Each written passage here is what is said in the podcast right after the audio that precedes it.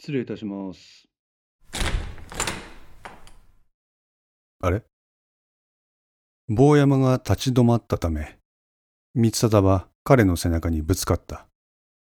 あの、坊山さん？ああ、そうやった。え ?Wi-Fi スポットどこやって言っとったんでした、お客さん。Wi-Fi? ひょっとしたら1階のロビーにおるんかも。ちょっと呼んできます。先生はこちらでお待ちください。あ、ついでにお茶も用意しますんで。はあ。ただひたすらに呆れた顔を見せる光貞には目もくれず、坊山はその場から姿を消した。だらんなこと言っとんねん。それのどこが報道ねんて。結局洗脳して上書きしとるだけやろお前。自分の思うようにいかんくなったら他人の記憶を催眠で上書き。なんちゅうご都合主義なんや。人帰る前に自分帰ればこのボケ。自分が何とかしろよ。人ばっかり頼るんじゃないよ。自分がそのないと引っ張り出してやれよ。言いたいこと言ってくれるよ。南の言うことはもっともだ。しかし、そんなことぐらい分かっている。分かった上で理性的な行動が取れない自分があるのだ。自分を変えるなんて簡単なこと言うけどさ。そんなことでできるんだったら、僕みたいな医者なんてこの世に必要ないんだって。なんとかしたい。なんとか朝戸を止めたいんだ。けど、あいつとはもう関わりたくない自分がいる。三貞は深くソファーに座り、そのまま目をつぶった。先生も先生やけど、あの統一の輩も輩やわ。本当に勝手なんやってな。こっそり俺の後つけてきたかと思えば、一緒に部屋の中盗み聞きして共犯ですねって。暗くなってしまった外来の廊下を歩く坊山は饒舌だった。ちょい自分事務局と連絡取りますんでどこか Wi-Fi 使えるとこありませんかって。用済ましたらすぐ応接室に戻りますんで待っててくださいって言うけどさ。応接お通し完了の報告せんかったらせんかったんで統一のお客さんにブレあったとかで俺が怒られるの、井戸村部長に。あんたは良くてもよく思わん人間がおるんやわ。あ、あの人細けえんだよ。ロビーに着いた坊山は肩を落とした。なんでおらんげんって。どこ行ってんま、本当に。くすあら、どうしました？病院部長。なんだろう。急にむずがゆくなって。ニンニク刺激強すぎましたかね？確かに、マシマシにしたけど。でも、そんなもんで、くしゃみなんか、出る？はあ、風邪気味なんですよ。ほら、人間体欲するものを自然と摂取したくなるって言うじゃないです。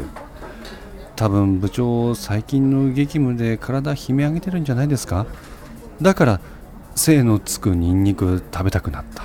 いや、そうじゃなくて。私、部長の体心配です。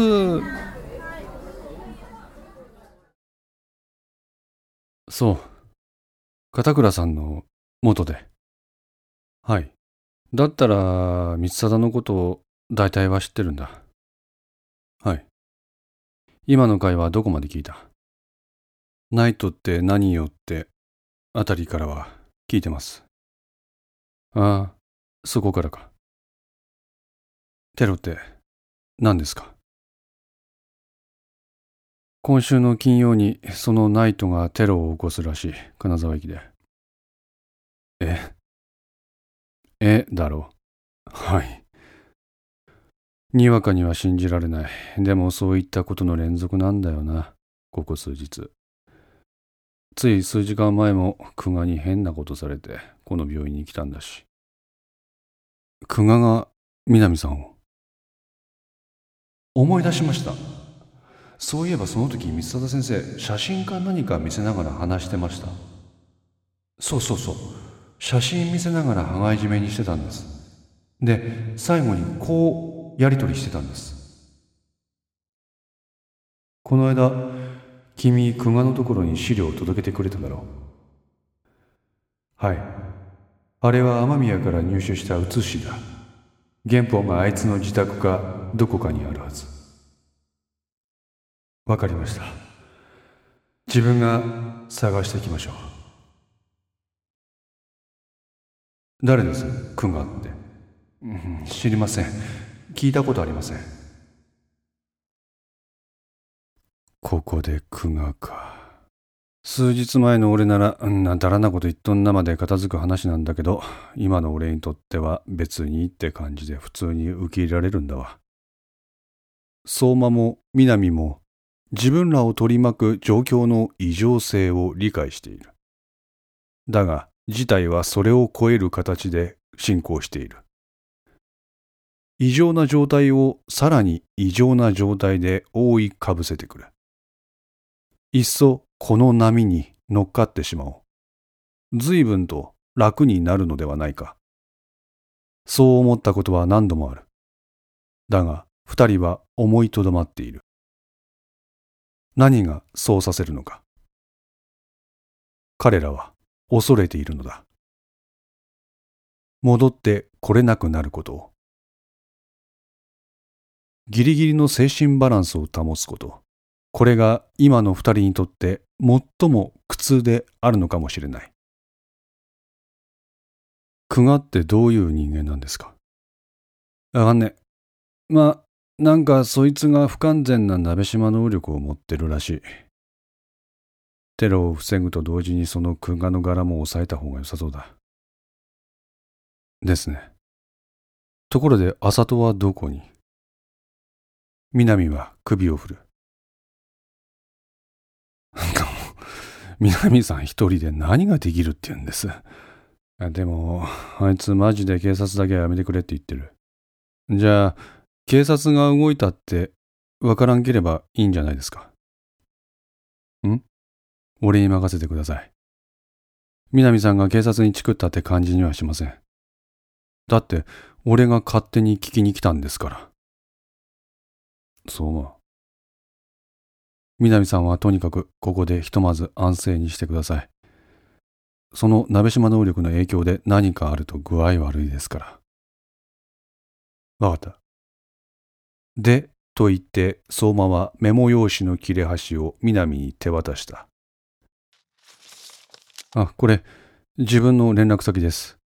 ご存知の情報は随時ここにお願いします。お、おう。くれぐれも京子には内密に。そうか。京子もお前のこと、多分知らんと思います。多分ええ、多分。何かあれば構わず電話で連絡ください。じゃあ、と、相馬は部屋から出て行った。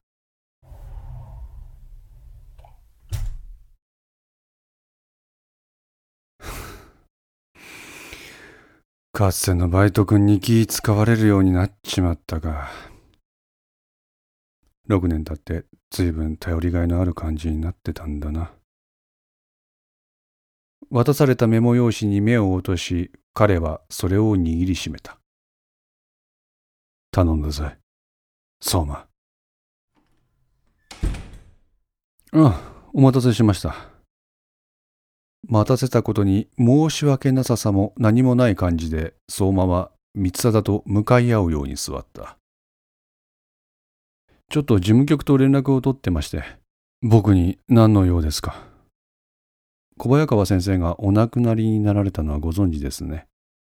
相馬はスマートフォンに目を落としながら三貞に話しかける。はい。例のあれですよ。例のあれ？とぼけないでください。あれです。あれ？今後どうするかその指示をいただきに来たんです部屋に入ってきてからろくに目も合わせない光貞はこの男の態度にさすがに頭にきた。そもそも事務局とは連絡を取ったのだろう。なのになぜ今見せつけるように自分の前でスマホをいじっているのだ。あ気にしないでくださいね。これでも自分ビビってるんです。先生になんか変なことされないかって。相馬はちらりとだけ光貞を見てまたスマホに目を落とした。目が何かのキーなんでしょ自分具体的なこと知らないんで用心のためです。悪く思わないでください。であれどうするんですか？こちらはもう先生にしか指示を仰げないんです。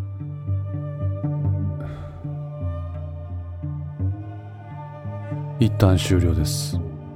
終了。はい。成果は？十分でしょう。十分じゃないですか。鍋島能力はその目の写真だけでも一定の効果を持つ。そのことは実証済みです。それだけでも十分じゃないですか。本当に十分なんですか？えー、っと整理しますね。あなたは瞬間催眠の実用化を研究していた。その研究の集大成が私にその瞬間催眠を仕掛けた彼、えー、名前はと久我です。そうそう久我。彼は野宿山で死んだはずの鍋島とシンクロしあなたにもその瞬間催眠をかけた。そしてここ石川大学病院に戻ってじっとしてろと。野宿山にいたはずのあなたは気づくとここにいたってわけですね。はい。この時点であなたは久我の瞬間催眠は不完全だと悟った。なぜなら鍋島は催眠をかけられたことすら相手に気づかせなかったから。十分なわけがない。自分が目指すのは鍋島純の複製だ。不完全なものはただの催眠でしかない。鍋島能力とは言わない。あなたは本当にそれでいいんですか？いいわけないだろう。相馬はスマホから目を上げた。俺の最愛の友人を実験台にまでしたんだ。とっておきの実験台だ。東京のしょうもない患者連中とかそこいらの何も考えてない市中の人間とは訳が違うんだよ。でももう無理なんだ。ビショップまで実験台にした。でもそれも不完全だった。僕のお人形さんはまた壊れる。お人形さんは壊れるんだ。ビショップ久我ってどういう人間なんですか？わかんねまあなんかそいつが不完全な鍋島能力を持ってるらしい。ここで相馬は木下とのやり取りを再び思い出した。千草君がその場からいなくなるのを見計らって三貞先生は電話をかけたんですそこであの人はこう言ってました。ビショップ俺だ。頼みがある。違う。それはもういい。蘇我を消せ。悪いことは言わない。すぐにあいつを消すんだ。雨宮が死んだ。話は後だ。あれのことが蘇我から漏れるとまずい。こっちは雨宮周辺の証拠隠滅の手を打った。待て。クガとビショップは同一人物なのか？久我はビショップなのか？三貞は口をつぐむ。相馬は再びスマホに目を落としながら続けた。そうなんだな。だったら何ですか？いや、あなた、久我を知ってるんですか？相馬はうなずく。なぜ？コミで。コミュで。彼はコミの運営側だった。そう。あなたもコミュ。で、これからあれどうするんですか？ね。せっかくの研究ここで終わらせていいんですか？いいわけがない。でもでももう自分ではどうしようもない。先ほどから送られてきていたテキストの配信が止まったのを見計らって相馬はスマホを胸元にしまった。そして三貞と面と向かって口を開いた。自分が聞きますよ。あなたのすべてを。